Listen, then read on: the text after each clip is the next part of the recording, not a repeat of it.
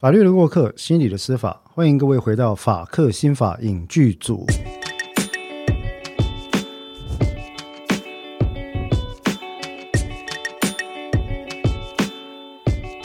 各位听众伙伴，大家好，呃，我是黄志豪律师。大家好，我是 邓作家。非常的生涩哈，大家听到了我们的邓作家呢发出了爆笑的声音了。为什么呢？因为啊，因为这个法克新华影剧组呢，真的是隔很久没有录了哈，隔很久没有录。那现在呢，其实今天这个算是我们的第三季啊。那我也理解说。这个在这个过程里面哈，一直有很多的朋友不断在敲碗啊，来给我们鼓励啊，等等啊，甚至说，哎，王律师，你是不是都不录了啊，还是怎么样？其实坦白讲哈，真的就只是两个字，太忙，实在是太忙哈。呃，案件的事情，然后有一些写作的计划在进行，再加上说，呃，有很多的事情，这中间，这中间呢，还加上啊，终于这个呃，COVID nineteen 确诊了。啊，确诊，终于，对，终于哈，所以也也算拿到了无敌星星这样。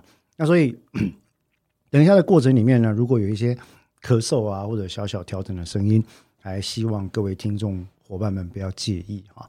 那另外一位共同主持人，我们第三季一开始呢，呃，我们的另外一位共同主持人，其实先前也都出现在我们的节目中，当然不是每一集都有哈，但是偶尔会出现。那就是我们的邓作家。那邓作家要简短的自我介绍一下呢？我对这种韩式称呼刚开始很不能适应，现在觉得也 OK 耶，因为后面后面加小姐，也很怪。对啊，啊，我我觉得其实某程度来讲，这个算是韩式的一个。影片哈，他的称呼带进台湾的风潮啊，叫邓作家，呃，叫叫林记者哈。其实我觉得这是可以想象。那比较有趣一点的是，他们有些时候会叫一些什么像黄女婿，嗯，这个 我就完全不知道是为什么这样哈。例如说，呃，他们的剧情通常例如看什么顺丰妇产科啦，那里面呢，这个岳父就会叫他的女婿说：“ 哎，黄女婿啊，然后晚上要吃什么之类的。”我看了就会有点。哦，不太了解。不过我想这个是韩国的一个称呼，有可能是。我今天一整集都要叫你黄普 罗。黄黄普罗，黄普罗，黄普罗，这个大家可能不知道。黄普罗其实是，如果你看过韩剧《秘密森林》的话，啊，里面的这个呃检察官之间通常都会互称哈，或一种尊称，很多都有啊，会加上个 pro。那个现在那个毒枭圣徒也是啊。哦，是吗？哦，那个那个我还没看，那个我还没看，好。好，那无论如何呢？一开场先跟大家简单的说明一下，日后呢如果没有什么特别的意外的话，我们基本上法克新法影剧第三季呢，呃，都会是以我们的邓作家哈作为一个共同主持人或者是常备的来宾啦。为什么呢？因为写作的部分啊，他是专行专专家哈。那我基本上就是只会嘴炮看剧这样子，意见很多，但是要实施要实行的话呢，我是比较没有办法的。所以我想听一听一些真正专业人士的意见。那另外一个是日后有机会的话，我们也想请到一些在艺文圈或影视圈业界闯荡江湖的朋友。来，实务工作者，实务工作者跟我们来一起聊一聊哈。就是这件事情其实真的很辛苦。以前呢看剧都觉得哎剧很简单哈啊，鱿鱼游戏啊不就是什么大逃杀吗？韩国版吗？其实坦白讲，呃，一直到我后来参与了一些剧的制作，当他们的顾问，我才知道一部戏从发想、编剧、找 casting、找演员。执行啊，读本，然后执行前置，呃，执行后置，一直到上片，是多么的有一位前辈曾经跟我讲过，说，呃，编剧跟作家不一样，编剧你要把它想成，这不是你一个人的工作啊，是，所以是团队工作。所以意思是说，像小说或散文那样的创作，相对于编剧来讲是比较。自我比较轻松的吗？嗯，百分百控制权可能没有到百分百，但是控制权绝对是比较高的。也就是说，以诶，就你把它想成个人跟团队工作这样子。我相信哦，我相信是这样，我相信了哈。不过，我想在实际上，在个人的写作里面哈，编辑，除非你没有编辑，否则我要澄清一点是，编辑还是会进来的，哦，一定会的。哎，他一定会要给你意见，甚至也会要跟你说这个方向的写作哈可能会出现问题。那所以说控制权也未必是百分百，除非你是一定没有什么百分百，但是 没关系。之后如果如果有机会请到实务工作者，就是第一线受害者的话，应 该希望有，哎，希望会有哈。好，那么我们今天作为第三季法克新法影剧组开场的第三季第一集呢，我们要讲到的是什么样的一部剧呢？邓作家，我们今天要讲的是什么剧？哦，最近超红的。是好，你要让我念，好来。我们今天要讲的是《非常律师语音无无语音无哈。那这个部分啊，我想非常律师语音无这个事情呢，我要先跟各位讲一下，就是说，其实针对这个议题啊，我先前在泛科学的邀请之下，已经跟他们做过两集的 YouTube 在谈这件事情。那当时呢，其实就有非常多的这个朋友哈，一定是纯粹出于善意的来指正，就是说，哎，律师啊，那个字哈不是念语音语，因为我整个发音都是语音语哈。他说那个字念成语音无啦。那坦白跟各位报告，其实我有查字典，我知道它是语音无，但是有个很尴尬的地方，你就会说，哎，那你明知还故犯，你还故意念错，我的尴尬的地方在哪里呢？原文韩文它的名字是无庸无，也就是正确来翻的话，翻成中文的，因为它要遵守一个原则，就是正着念、倒着念都一样对，无庸物、无庸物这样的情况哈。那所以如果翻成中文要要对应这个正着念、倒着念都一样，可能就会变成无音无是正确的。嗯可是它的汉字名又不姓吴嗯啊，它是姓禹。嗯，那偏偏呢，我们“禹”这个字，不知道为什么我们的这个呃中文翻译再把它汉名，我我在猜可能是原本设定的汉名了哈，因为现在的韩国其实呃不一定会使用汉名、汉字名哈。那我在猜可能是第一个，我猜大概就是原始设定，他就把它写成了语音“无”那个字，右边虽然是“语”，但是发音要发成“无”的这个做法，以至于我们在念的时候就变成，你如果要照我们华文的这个正字的念法，就会变成语音“无”。可是这样就没有正着念、倒着念，因为他每一集都会介绍自己。如果你不是念好了，我我们现在是念错的话，如果念语音语的话，你才会有多符合它的意义。黑吃黑多伦多语音语，就是才会有这对，就符合这个自闭症类群光谱患者他原始设定的意义了啊。那所以这个取舍很难。那对我们来讲呢，嗯，怎么念比较好呢？我我们我想我们这边一个简单的做法就是，第一个跟各位报告一件事，呃，汉字它在我们华文的发音，第三个字确实是语音无无没有错哈。但是呢，请各位就原谅我，身为一个中年人呢，加上我觉得这部戏的本来的样貌可能是希望凸显它作为一个自闭症类群光谱患者的一个特色哈，那我就姑且还是把它发成语音语或者是无庸物啊，那就随便念，那大家不要介意。只是从教育目的来讲，一开始我就跟各位先讲，其实是语音无哈，但是为了方便起见，我们还是暂时把它念成语音语啊，这样子，那各位就不要太介意这个事情。好，那一开始讲了这么一长串的免责声明呢，其实我想各位也可以理解。那《非常律师云雨》这部戏啊，其实可以说在今年算是一个现象级的作品吧。有点超乎我的预想。其实，坦白讲哈，我觉得完全超出我的想象。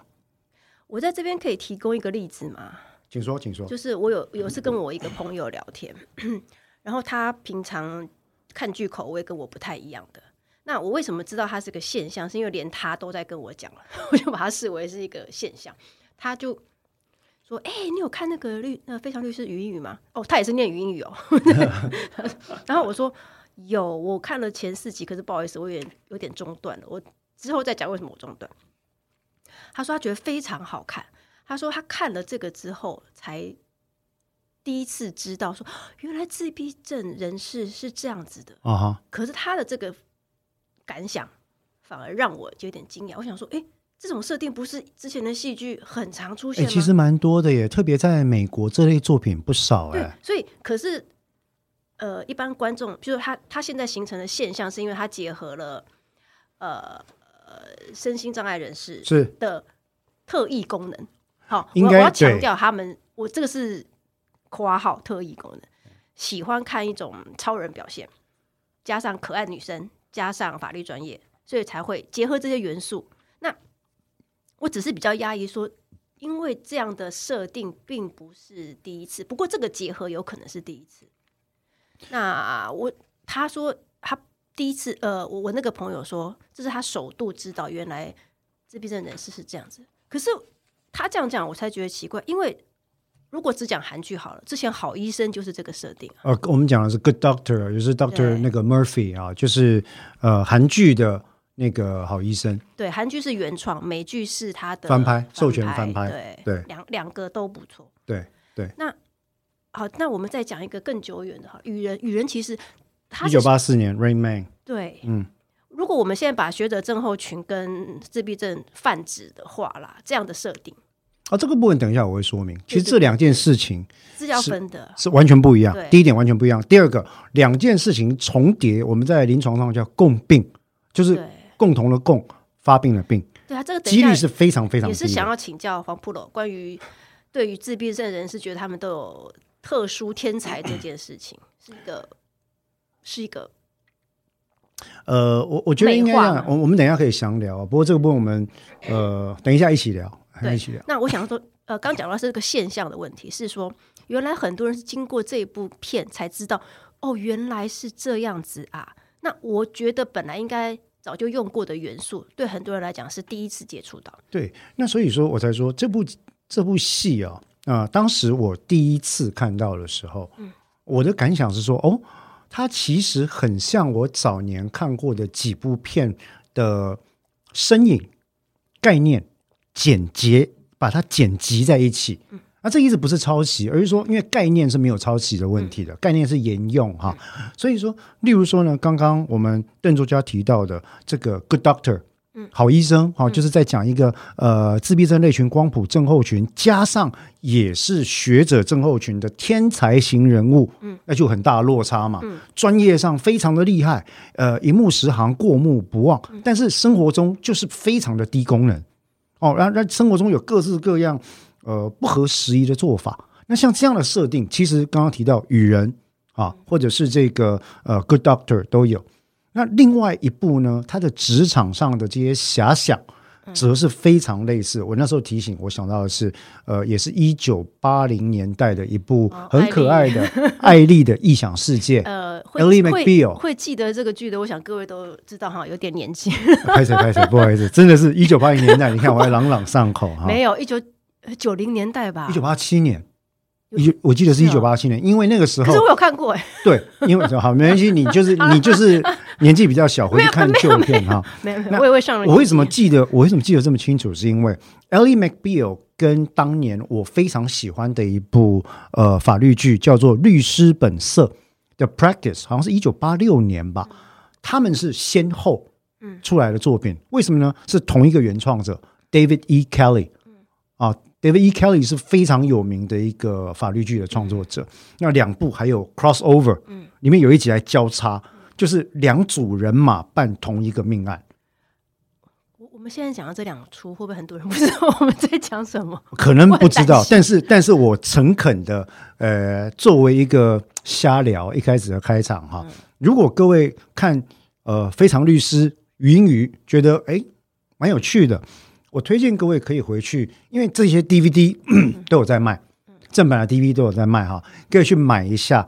呃，艾丽的异想世界很好看，很我觉得很多情节虽然是奇幻，嗯但是很可爱。当年看觉得很特别，哎，很疗愈，嗯很可爱哈、那它的背景就有点像是余英瑜在讲，哎，一个大型的律师事务所，然后里面呢，一个女孩子在里面，一个女律师能力很好，但是她为了各式各样的问题而烦恼，偶尔又有一些奇思怪想，会看到小 baby 跳舞啊这印象超很深。很奇怪，然后一个一个怪异的职场环境很好看，而且里面啊，当年有超多帅哥，各位小萝卜道尼。我真要讲。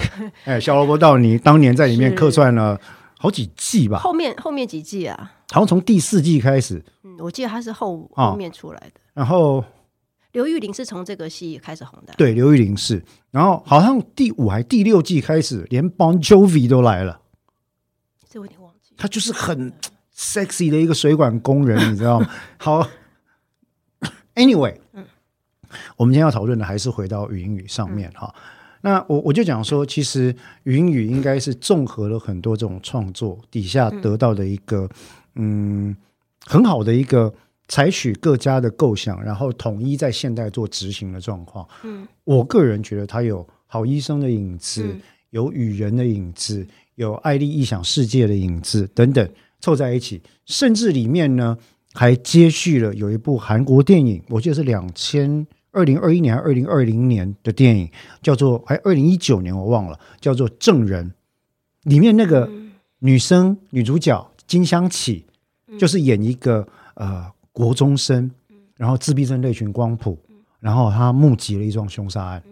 但是这样的一个自闭症类群光谱的患者，他到底能不能在法庭上作证？好、然后怎么样说服法院他有这个所谓的证人的一个资格？那他的律师在办这个命案的时候是用什么立场出发？怎么跟他建立关系？那部片也提到很多。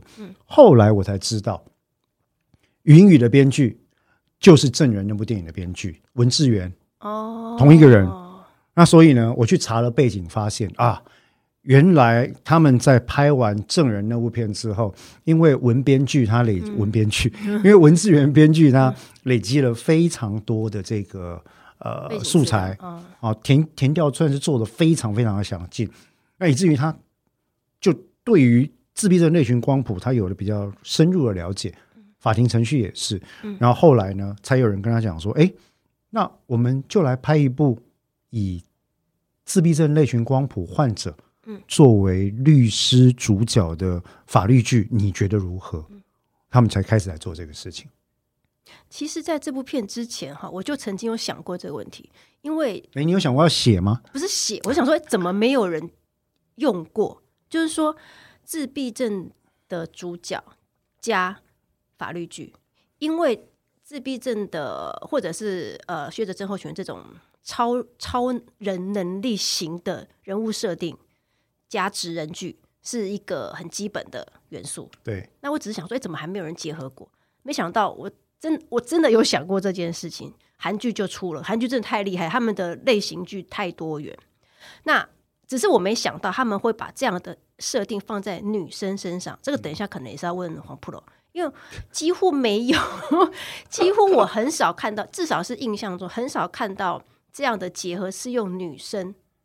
因为我不知道在临床上是不是说高嗯、高功能的怎么呃自闭症高功能的自闭症，或者是学症候群，以男多通常是男性比较多数嘛，呃，其实差不多，是差不多男性越高一点。是，可能因为因为以戏剧呈现来讲，很少看到女生，但我认为啦，哈，我们既然聊了，我觉得这一点我就先讲一下，这纯纯属个人意见。我认为原著这个文字源编剧他在选择的时候，哈，刻意使用女性的主角来作为呃自闭症类群光谱患者，不管是证人或者是语音与非常律师里面作为一个主角，他有他的用意。嗯透过女性的观点，我认为其实他更能够让我们去关照女性在职场上、跟家庭、跟婚姻或是是感情关系里面面对的种种难处。嗯，而这个难处在韩国，嗯，它是一个非常重要的议题。嗯，其实我刚提到是说，他这样设定其实比他如果设定成男生，譬如说像医生、好医生那样的话，对，更成功，而且应该说更容易成功。对，对其实他押对宝了，对我认为这个是它不简单的地方。那第二个哈，里面你不觉得如果把女主角就是主角做成女性的设定的时候，她当他做一些很可爱的反应，嗯，例如说在第三集他唱那个彭秀的歌，嗯嗯，有没有？或者是他会去赏金赏豚，戴那个金豚的帽子，嗯或者是他会呃看到天空中有大型的鲸鱼游过去的时候，他就会啪就有风吹过来。其实这种对这种这种设定你不觉得很像？古怪古怪的小举动啊，放在女生身上就会比较可爱。对，比较可爱。那如果男生身上呢，就会变成日剧里面侦探伽利略那个神经病老师。我真要跟我真要讲，它里面的设定，张川学教授。他每一次每一集在遭遇困难，然后突然灵光乍现，然后开始拼命的写公式。不是我要讲说，这从语音语开始哦，讲，言语他是呃一阵风吹过来，然后可以脑海中那个鲸豚跳过去。跳过去，对，刚开始看的时候会觉得、啊怎么又来了？因为我所谓又来了，是因为很现在很多人之前之前很多人都这样做过嘛，但是他这边处理的不会让人家反感，是因为他的灵光乍现是后面真的是有有它的作用啦。虽然这这个举动没有必要，可是至少有有转折作用。因为因为我正要批评那个日剧，总比那个手指插耳朵啵一声那个好吧？九九点九，刑事辩护专业律师他的松本松本呃不是松本清，松本润，他对不起，他啵之后，这个啊，算了，不好意思批评别人。不会啦，我觉得就是剧嘛哈，但是这个是奇怪的地方，就是说呃，有关于这件事情，日剧很喜欢搞一些这种小设定，像例如对汤川学，他很多的东西是他不用写公式，大家都想得到，而且他写的公式 跟他的这个剧完全没有关系，跟他的解方没有关系。对，他很多时候就是一定要把桌子扫开，或者在地板上直接拿个石头开始画公式，完全无关哈。那我我不知道，因为我基本上算是也读过蛮多东野圭吾的著作。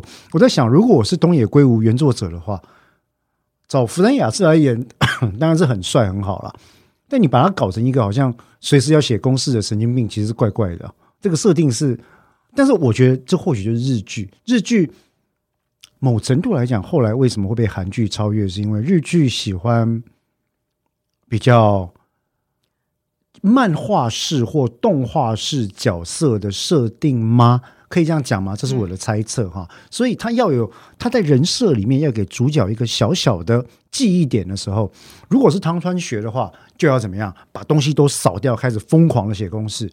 如果是那个刑事辩护律师九九点九，他叫他叫大山什么东西了，我忘了哈。嗯，他就要开始怎么样，把两只手指插进耳朵里面，然后真的是超级嘣没必要一声，我完全搞不懂他在做什么啊。那这个是日剧喜欢的设定，对，我们现在现在在聊的就是以灵光乍现的设定来讲，在这出剧当中算是成功的，就是它不会让人家觉得说，呃，看得很腻。对，或者是、诶不好意思你在干嘛，他没有这种感觉。诶其实我还是有，不好意思，，其实我还是有，是。的，但是是因为她是可爱的女生，有时候你就会觉得说啊，算了，但是她的设定，她其实跟这出剧里面其他的小设定，我的感觉是一样。是吻合的啦。对，就是说它可以让人家入口。对，入口这两个字是我今天想要讲的事情。这整出剧可以造成一个现象，是因为它结合种种的好入口元素。是。好，这个我们等一下详细再来讲哈。但是依照我们的惯例呢，一开始我们还是要把这部剧拿来做一个基本的这个背景知识、背景资讯跟故事大纲的介绍。那我们先假设大家都看过了，有需要防雷警告吗？诶，因为会讲到后面一些那个啊、我我觉得有到雷的时候还是要提醒一下好因为可能我不想破坏人家观影乐趣。不过我也要讲，我觉得这部剧的观影乐趣并没有什么解谜的问题，是了，它纯粹就是很疗愈的一部剧了，看得很开心哈。甚至里面有那么一集，我看到眼眶也是红了，儿童解放军那一集，哦，我我很喜欢那一集哈。但是那一集背后其实有一些争议，我们等一下可以讨论，好或者 maybe 下一集可以讨论。好，那现在我们来跟大家大概分享一下《非常律师》这部剧呢，它的一些基本资讯哈。那它在二零二二年的，它是一个韩国的一个电视剧，这个当然就不用讲了。比较特别的地方是我们刚刚提过，它的编剧是先前电影《证人》，《证人》的女主角是金香琪，我刚刚提到的，就是《与神同行》里面那个演技很棒的那个女孩子啊。然后她的男主角是郑宇盛，超级大帅哥是没错哦。郑宇盛真的是我，man 帅，真的是 man 又帅哈，因为邓作家听得出来啊，眼中放出 异样的光芒，他就是吃呃这一系列的哈郑宇胜。那我还记得这个前一阵子我刚跟邓作家也正好聊到《神偷猎人断子客》，嗯，哎，结果你看当年郑宇胜就这么帅。到现在还是他妈这么帅，而且感觉都没变老，我就觉得不知道是搞什么。是因为太气所以爆粗口嘛？对对我我太生气了，就是说为什么可以隔这么久还这么帅哈？不过另外一个是李秉宪啊，李秉宪都是好演员，还有那个那个另外一个那个宋康昊，神偷我讲的是神偷猎人段子客嗯嗯，啊，他们三个基本上脸都没什么变，超厉害。我以为你要讲宋康昊也是帅哥行列。宋康昊有一种魅力啊，是啊是国民大叔，可他有魅力哈，好演员。那总而言之，回到《非常律师》这一部呢，它基本上来讲就是由这个证人的编剧文志源编剧哈，跟先前有一个系列，我不知道你有没有看过《浪漫医生金师傅》。好，这个、嗯不是坏事啊，好，哎，但因为职人剧嘛，哈，这这邓作家你知道的，职人剧它要设定就是要有个梗，对不对？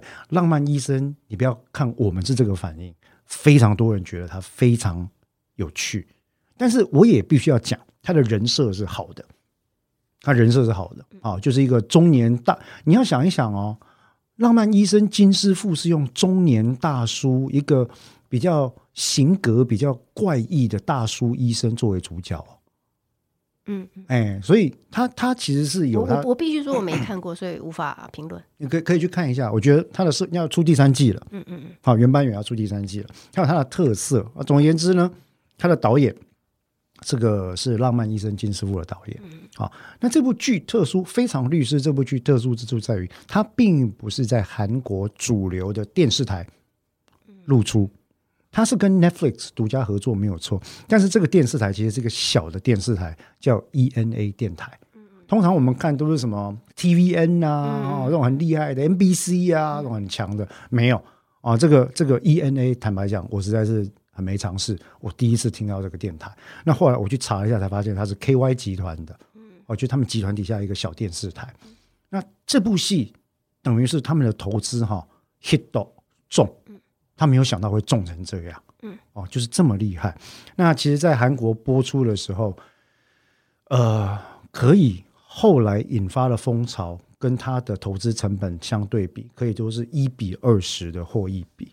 它成了现象级的作品，而且引发了非常非常多的讨论。你有看到很多韩国的医生、韩国的律师、韩国的呃性别议题哈、倡议团体、脱北者倡议团体、身心障碍者倡议团体，然后教育大学的教授，哇，全部都跑出来发言。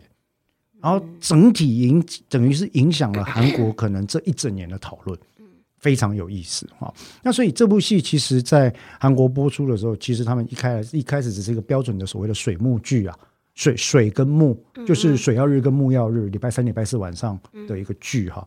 那很很多人把他一开始把它当成一个疗愈温暖小品来设计，嗯，那我想邓作家一定看得出来，他真的就是走这个路线，因为。呃，血腥画面不多，印象中没有哎、算是没有了哈。悲剧的场景不多对，好啊、悬疑秘密的东西也不多。它是一种用一种，恰到好处的，就是会勾起你的好奇心，但是它不会搞到让你觉得说哦，怎么这么黑暗？嗯然后里面的场景呢，坦白讲，全部都是帅哥美女，也不至于到全部啦。郑明熙律师，这边不不错啦。他是，但是我我其实蛮喜欢这个角色的，郑明熙律师其实虽然戏份不多，但演的很好哦。他戏份算 OK 哎，啊。他设定他设定很好，特别到后来这个角色设设定不错，哎，到后来我觉得其实很不错。然后当然那个呃姜太武哈，那个就是他里面那个李李李什么李俊浩吗？哦哦哦他的那个法务，就是就是语音语的那个演对手戏的那个啊。然后里面其实都不错，都是好演员，有很多大牌演员来客串。像儿童解放军那一集呢，就有具教焕来客串，然后一些很棒的这个韩国比较大牌的影后啊，也都来演这部戏啊，做一个配角。那我就说，其实这部戏其实很不简单，哦，可以做到这个地步。那它戏剧的结构，我们刚刚讲的这个背景嘛，哈、大概背景资讯是这样。那戏剧的结构跟故事大纲，其实我认为相对单纯。嗯，它就是好，它就是呢，一个在五岁的时候被诊断出来，从单亲家庭里面被诊断出来患有呃所谓的高功能自闭症，同时又有学者症候群两种状况的一个五岁小女孩。那在某次呢，发现了她有异于常人的记忆能力之后，后来长大，那进入了法律业，以首尔大学法学系第一名的成绩，应该说是法学院第一名的成绩，然后考上了律师，成为全韩国第一个罹患自闭症类群光谱的一个律师，然后进入到大型的事务所，开始执行业务的故事。好，那大大概你就会看到像这种。律政职人剧哦，它的架构都是这样，就是 一个主角或者一群人贯穿一整部戏，然后每一集有一个案件，或者两集、三集有一个案件作为一个单元性质的，来加快步调，然后中间就会插一个或两个主要的谜团，跟这群人或跟这个主角相关的，来贯穿全季。那语音语的设定也不例外。哦，这个非常律师设定也不例外，所以故事大纲其实大概就这样。嗯，但是里面当然就穿插了很多条副线。嗯，第一条线可能就是他来自单亲家庭的身世之谜。嗯，好，那这个我们就不破梗了，讲了有可能爆雷嘛哈。他的身世之谜就是他妈妈到底是谁？嗯，这件事情。然后第二个，他进入了这个大型律师事务所，哪有这么容易？嗯，你要不要问问看？呃那他进入我们刚刚讲到的第二条线，是他进入了这个大型律师事务所，哈，呃，哪里有这么容易？实际上，这个我要特别讲一下，因为我自己是在大型律师事务所工作过相当一段时间的人，哈，呃，以大型律师事务所里面的生态跟政治氛围来讲，作为一个完全。在沟通、社交跟情感共感方面，能力是显著缺损的一个一个自闭症的一个频谱患者来说，哈，要能够在这种事务所里面工作，非常的非常的不容易。就不要提到说，虽然没错，我们的声音障碍者这个保护相关的法令，哈，都会要求说，哎，各个单位要禁用一定比例的声音障碍人士，但是同时呢。也并不排除他们使用代金，代金就是你用付钱来替代。例如说，哦，你要有百分之一或百分之二的名额是声音障碍人士，对不对？如果没有的话，你每年就付多少钱？那这些钱就专门拿去作为身心障碍人事的一个辅助或补助用途来用，这叫代金。啊，所以像这样的情况，其实就是第二条线。那除了这几条线之外，当然还有一个最重要的是什么？是感情线。嗯。那感情线其实就要回应一个问题了，就是说，在这部戏里面，我记得邓作家你提到，你的朋友之所以觉得语音语好看，正是因为感情线很可爱，对不对？我必须承认哈，我是 到了前，因为他虽然红这么这一阵子这么红，哎，我一直到前几天才把它追完，因为我看到第三、第四集的时候有中断。中断的原因呢，就是我跟我那个朋友讲的原因。我说，嗯，我觉得粉红泡泡太多了。他说，可是就是因为粉红泡泡，所以才好看呢。然后我才想说，诶，对耶，这个也是这个剧成功的原因啊。我认为有可能。好，那为什么呢？因为我觉得，其实，在法律剧嗯上。它呈现的一个困难度，就是我们例如说一开始有讨论到，呃，另外一部韩剧叫《Law School》，对不对？对。那法律剧最怕太多的 hardcore 的知识。是我听过，我另外一个朋友是讲，因为因为我也跟他推荐《Law School》，他说很难看下去，是啊，因为太难了，太硬了，嗯，对不对？可是我看就觉得，我我喜欢《Law School》，嗯，因为它很。很多的含金量，很多的知识哈。那但是我我认为，你刚刚提到一个重点，一般的人他需要，特别是我们可能对韩剧已经有一定程度的期待，嗯，这个期待就是说，多少会有浪漫线吧，嗯，多少讲一点吧。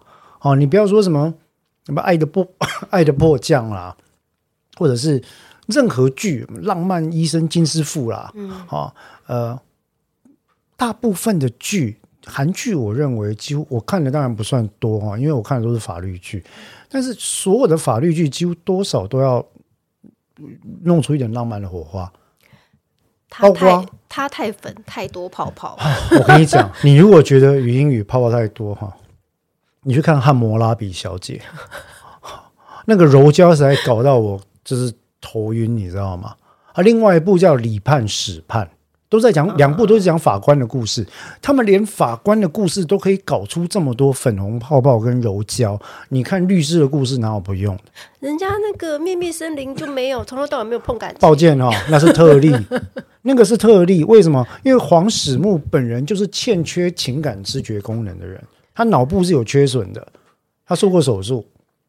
所以我发现我在看，我那时候看到第三、第四集中段，我就是觉得说，诶，当我觉得要要跟着案件进入故事的时候，他只要一一切换到你说的刚刚的那个第三条线，我就觉得，嗯，怎么步调变慢了？然后我觉得说，有点想要快转。对，可是对我们来说，可能我们看了很多剧，所以我们会期待呃张力、故事弧线、人物设定要精准的 serve 某一个 purpose，对不对？然后就是你把故事讲好嘛，不要给我插一些五四三的嘛。没有啦，我觉得可能就是我本人大神魂，身为大神，不不不，大神应该反而会更喜欢看 看八卦剧或者是泡泡吧。我我不知道了哈，但是其实很多线你就会发现，情感线这一条，云雨在走，他是用比较取巧的方式。可是我认为哈，我后来想，我觉得他是个聪明的做法，因为他的骨干是法律剧，可是我发现呢，他每一集在呃法庭的篇幅其实是偏少的，可能只有三分之一。如果不加上跟当事人开会啦，去什么去去探访、走访那些呃调调查案件，是它其实法庭戏大概只有可能三确实不多三场。确实不多，但是有两个特色。第一个，邓作家，你刚刚提到聪明，我说取巧，聪明跟取巧其实并不互斥哦。他知道他要卖给谁，他知道他要卖什么。第二个，法庭戏虽然不多，但是你有没有发现他都掌握到重点？什么叫重点？观众会想看。他掌握的重点都集中在两个地方，一个地方是什么？交互诘问，嗯，张力最高的时候，对不对？语音语如何问精神专科医师，如何问病理医师，问到对方答不出话来，问到对方同意他的讲法，嗯，好，那里面呈现很多。其实我认为是罹患 ASD 的人没有办法做到的。好，那这当然这个我们不讲，或许下一集有机会再讲。那另外一个部分只是什么？结辩、言辞辩论的时候，他在做陈述的时候，展现了高度的换位思考跟同理心，这更难。交互诘问你还可以照问题清单问，结辩是要能够说服人的，尤其是说服陪审团。这个不是功力高超，展现出强大沟通跟说服能力，表现出共感能力的律师是很难做到的。我很清楚，是因为我就是研究这件事情的人，对，所以云雨这里面的设定，当然就是说，他确实取巧不是骂他，而是他知道我减什么元素进去，我加什么线进去，你们会想看，嗯，啊，例如说，在我用了十几集吧，讲济州岛的部分，嗯，蓝天碧海、美食美景，对不对？他他那两集，我认为以篇幅安排来讲，是我刚刚讲的那个特点当中的两倍化，就是自入啦，对，然后呃，因为好，我们回到篇幅这个篇幅比重的问题，对因为你把法庭剧可能呃法庭的篇幅压到三分之一，剩下三分之二，你就会塞一些轻松、可爱、好笑，甚至一些副线人物进来。另外两位同事律师的线，以及他的呃那条线不好意思，那条线我个人认为其实很怪，呃，因为他要撑篇幅，很怪，但是真的很怪。还有那个很可爱他的朋友董格拉米董格拉米，对啊，那一段也也很怪，就是他要把它搞成一个类似三角恋，但是又完全没有，就是或者四角恋对。，但是以比例篇幅比例安排的话，在故事的配置上是聪明的做法了。对，那这个也另外一个特色是说，不知道为什么韩剧的篇幅每一集长度都会来到超过六十分钟甚至八十分钟哦。一个小时剩一个小时半，这个是可能是他们的广告剪破口的生态跟我们不一样，我我不太确定，这个我就真的不懂。他们机会请教到专业人士，因为我们通常都是四十四分钟嘛，嗯嗯对不对？然后剩下的去剪广告破口，这样，那他们的情况就可以做到这么长。但无论如何，我认为我们刚刚讲的云雨这三条线，主线、副线在走，展现了他们编剧跟整个制作团队整合的高度能力。这个就是这个剧本身在做，我认为非常不简单的情况。然后加上他们的市场的调查研究，我认为应该也很到位。他充分的知道我丢什么元素进去，有多少人买单。举例来讲，我要丢粉红泡泡进去，我可以收获二十五岁到四十岁的女性。我丢社会议题进去，我可以收获大学教育以上、二十五岁以上到五十岁以下的中层中产阶级精英。然后呢，我再多讲一点疗愈的温暖的画面，我可以收获可能十五岁以上的人就可以看，嗯，啊，鲸豚等等。所以你会发现，《语音语》这部戏其实在制作上，它综合了各式各样取巧吗？聪明，啊、聪明 啊、美好的元素。嗯，最厉害的是聚集的这些元素，也于一炉并在一起，居然没有搞砸，这是我佩服他的地方。对不是说这部剧本身有多了不起，不是这些法律议题，我想我们下一集有机会讨论到。嗯啊，那不是说他对自闭症频谱的观察有多么的细致或了不起，因为矛盾也很多，这个我们下一集有机会也来讨论。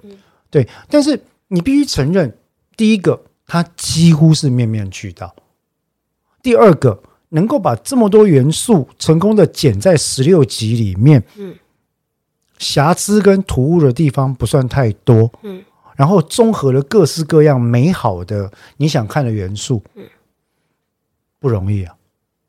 所以《云雨》算是一个，我认为是一个很很 smart 的作品，用你的话讲，很聪明的作品，我认为结果来讲是成功的，是好看的，好看啊，是好看的。好看，我同意好看。嗯但是对我来讲，叫我看再看第二次，我没办法。哦，比例，我举一个例子来说，呃，这个，诶，邓若佳，你知道的嘛？我看了些，我喜欢看比较 hardcore 的东西。秘密森林》我看了三次，第一季跟第二季，因为里面的东西是外行人看热闹，我内行人在看的时候，检察官、律师、法官体系、检警生态、侦查案件、政治力的问题，我看了就觉得说，哇，这个研究做的真深，跟我认识的非常接近。那 law school 呢？无论是法学教育的议题，跟我在美国经历的、台湾经历的，或者重大案件的法律见解，他连大法庭的字号都晒出来了，都已经背出来了。我就觉得说，这个剧就是我要的。他讲到各种社会议题里面重要的法律见解怎么演进。嗯，对，所以这两部剧我就会看很多次。我是觉得说我可以专门开一系列的课，我来讲这两部剧，要讲法律剧要怎么写。可是后来我就惊觉不对，那是我喜欢的法律剧要怎么写。嗯，大家喜欢的是像什么《汉谟拉比小姐》《语音语》《理判事判》，或者是《减法男女》《魔女的法庭》这样的法律剧。那那个我就我就比较觉得说，哦，看一次可以了，我大概没办法看第二次、第三次，或者很多地方我会快转。我觉得跟剧情没关系，跟议题没关系，跟含金量没关系的东西，嗯，我就会把它转掉。对，所以所以这个就是受众的问题嘛。那我可能就不是正常的受众，我是异常的人，大概这样讲。